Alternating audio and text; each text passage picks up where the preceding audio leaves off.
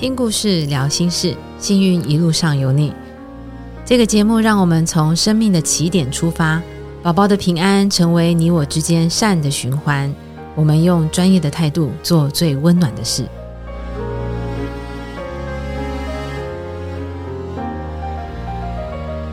各位听众，大家好，欢迎来到我们幸运一路上有你。上一集我们邀请到我另外一个伙伴启安，跟我们介绍了我们目前主要的服务内容——胎儿热线咨询。那他也跟我们分享了目前经手过的一些个案故事。今天会跟大家介绍我们会里面另外一个很重要的服务——中期胎检的补助方案。我想问一下启安，当初为什么会有这个服务呢？这个补助方案其实是来自于前一段时间我们接到的一通电话。嗯，那这一对父母他们在两年前怀大宝的时候，产前检查没有发现到脑回发育不全。那大宝出生之后就被诊断为平脑症。那随之而来的就是就医啊跟发展的一些问题。那就让这一对父母其实疲于奔命在处理孩子医疗跟照顾的。一些状况，那其实后来在实在没有办法自己照顾孩子的情况下，爸妈做了一个很沉痛的决定，就是孩子在满八个月大的时候，嗯，他们就把大宝送到了护理之家去接受更好的照顾。但是随之而来的就是每个月好几万块的照顾的开销，就让这个家庭陷入了经济跟婚姻关系的双重困境当中。那大宝他在护理之家住了一年左右，嗯，或许是因为孩子他很心疼爸妈，也或许是因为自己真的很累了，所以在某一天晚上的时候，他就选择很安静的离开了，去当了小天使。这对父母其实他们一直都很希望可以有一个。嗯，可以一路看着平安长大的孩子，嗯，但是因为大宝那时候的一些医疗的花费，让他们有了债务的问题，那他们经济状况其实是还蛮困窘的。那又意外怀上了一个新的小生命之后，其实妈妈她也很担心，说大宝。当初的那个经验会重蹈覆辙，所以他就主动打了电话过来求助。那在知道这个个案的状况之后，我们就迅速的召开了理事会讨论，呃，决定我们应该也可以在更进一步的帮助像这样子状况的家庭，就是比较有经济弱势的家庭。那除了提供费用的补助之外，更重要的是我们给予更多专业的检查还有陪伴的服务。嗯，很暖心的一段发想，哎，的确，因为我们有一个专业的伙伴单位，就是胎儿诊所嘛，我们的确看到了这个家庭在经济上面的困境，然后也希望能够让他们在继续怀孕的过程里面能够多一点点的安心，所以呢，我们就结合了胎儿诊所的高层次超音波，我们做了一个中期胎检的补助计划。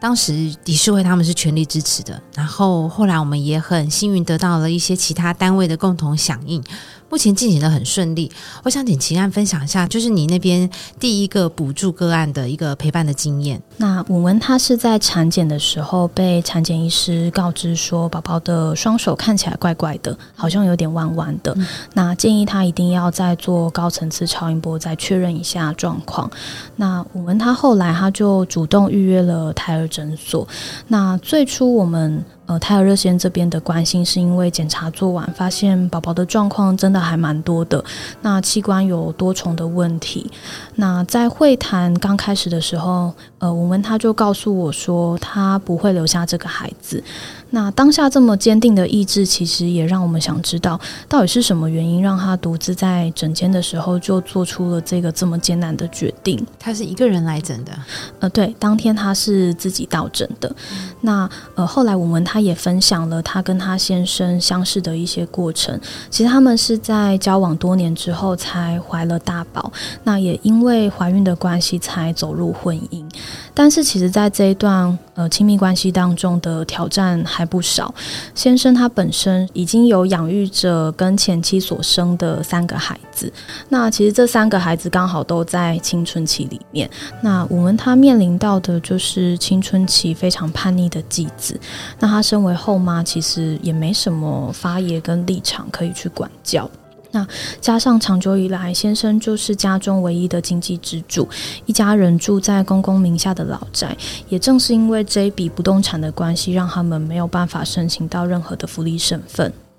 考量到许多现实的压力跟困境，让我们他最终必须选择要跟宝宝道别。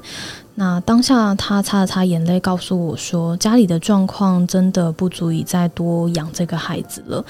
了解到他的处境之后，我们也思考，或许在这一条生育的路上，有一些微小的力量可以支撑，呃，我们他受伤的心。最终在补助审核通过之后，振兴会协助了一小部分的检查费用。那在这个计划当中，呃，补助它不会是我们服务的终点。其实我们更重视的是这个孕妇、这个家庭，她在未来如何继续走下去。呃，我们跟文文保持联系，持续关心，从准备入院进行中止妊娠手术前的陪伴，住院期间不间断的讯息关心，到她产后回家休养。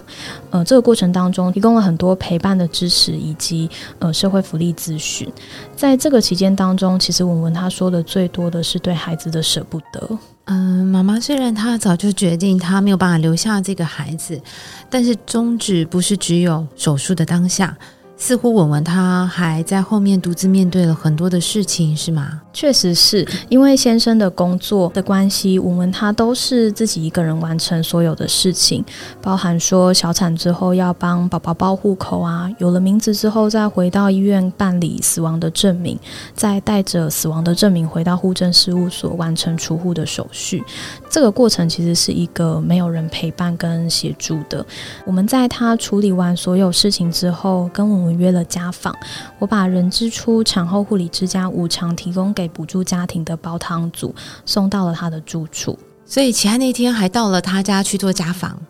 对啊，那天我跟他一起挤在狭小的厨房里面，呃，我们一起把总共十包的煲汤想办法塞进他们家里的冰箱，边塞我们就告诉我说。他很讶异，人之初产后护理之家会这么的大方，满满的关心，他都感受到了。嗯，其实这份煲汤对我们来说是一场及时雨。他在我们约家访的那天上午，他还要自己走路去菜市场采买鸡腿炖汤，因为家里面实在是没有人可以帮他坐月子。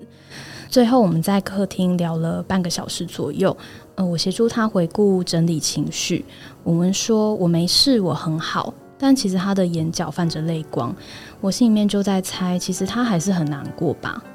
但身为母亲、妻子、媳妇、女儿等等多重的角色，让他不得不从一开始就坚强到最后。谢谢齐安的分享。刚刚文文故事哦，可以让我们看到中期胎检补助方案虽然对文文的经济上有一点点小小的协助，但是重点是我们看到文文他。还是需要独自面对终止妊娠之后的孤单，所以我想要请齐安再说明一次有关于我们这个中期胎检补助方案的服务对象。我们希望能够透过这个方案，有机会协助到更多的家庭。那我们在官网上面有写，呃，家庭本身有低收、中低收身份，那同时家中呃已经有育有特殊疾病的孩子。那爸妈本身有重大伤病卡或是身心障碍证明，那这一胎是已经由产检医师告知疑似异常，或是上一胎有早产的状况，目前还在持续治疗当中，或是使用居家照护仪器，或者是说之前曾经因为 呃胎儿异常的状况有做过人工流产，其实都可以来跟我们申请这样子的补助。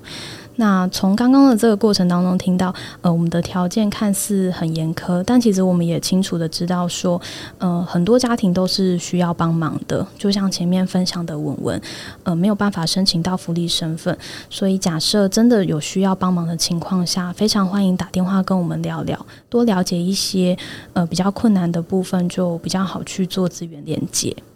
吉安刚刚在这个文文的故事里面，还有提到。一个关于终止妊娠的议题，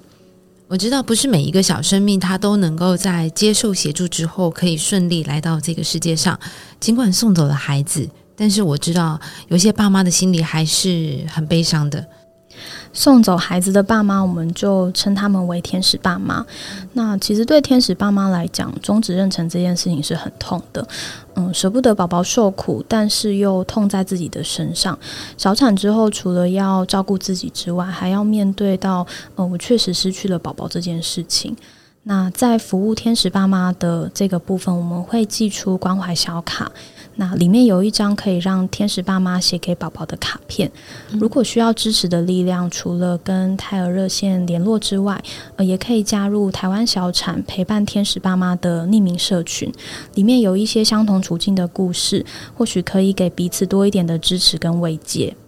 但不过，我们也知道，有时候悲伤它是比较私密的。如果想要自己疗伤的天使爸妈，也可以跟我们索取天使爸妈送行任务卡，透过完成卡片上面的任务，告别这些难过，将哀伤安放到一个舒适的位置，但绝对不会忘记曾经有一个宝宝来过。既然刚提到天使爸妈送行任务卡，这也是在我们。多次服务经验里面累积出来的一个小小的服务内容，对吗？那有关于这个送行任务卡里面，它有哪一些任务呢？嗯，爸妈有没有时间规定必须要完成它？我们所设计的任务总共有十五项，那每一项任务都是自己跟天使宝宝的连接。那呃，我随便举几个例子，包含说规划自己跟宝宝的小旅行，用自己舒服的方式帮宝宝办一场纪念的仪式等等。其实天使爸妈可以呃看自己的能力状况，挑选适合自己的任务，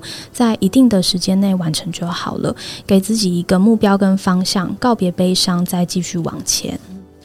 我了解这个任务卡，就是透过仪式化的过程，让自己有一个时间点可以告别悲伤。非常感谢齐安以及振兴会所有的伙伴所做的这一切，让小产的天使爸妈知道自己不是唯一需要处理悲伤的家庭。我想让你们知道，其实你们并不孤单的，如同齐安刚刚所讲。悲伤它是没有固定的历程跟法则的，每个人的需求不太一样，选择经历悲伤的方式也不太一样。但这一段历程，只要需要倾诉或者是陪伴，我要你们都知道我们会在的。相信怀孕的过程当中，难免会遇到不安，需要的时候可以寻求专业的协助。胎儿热线会一直陪伴着各位，成为爸妈向前走的微小力量。好，再次感谢齐安，也感谢所有支持我们的朋友，也谢谢胎儿诊所的所有伙伴，谢谢大家用最专业的态度陪伴我们做最温暖的事情，谢谢大家，拜拜，拜拜。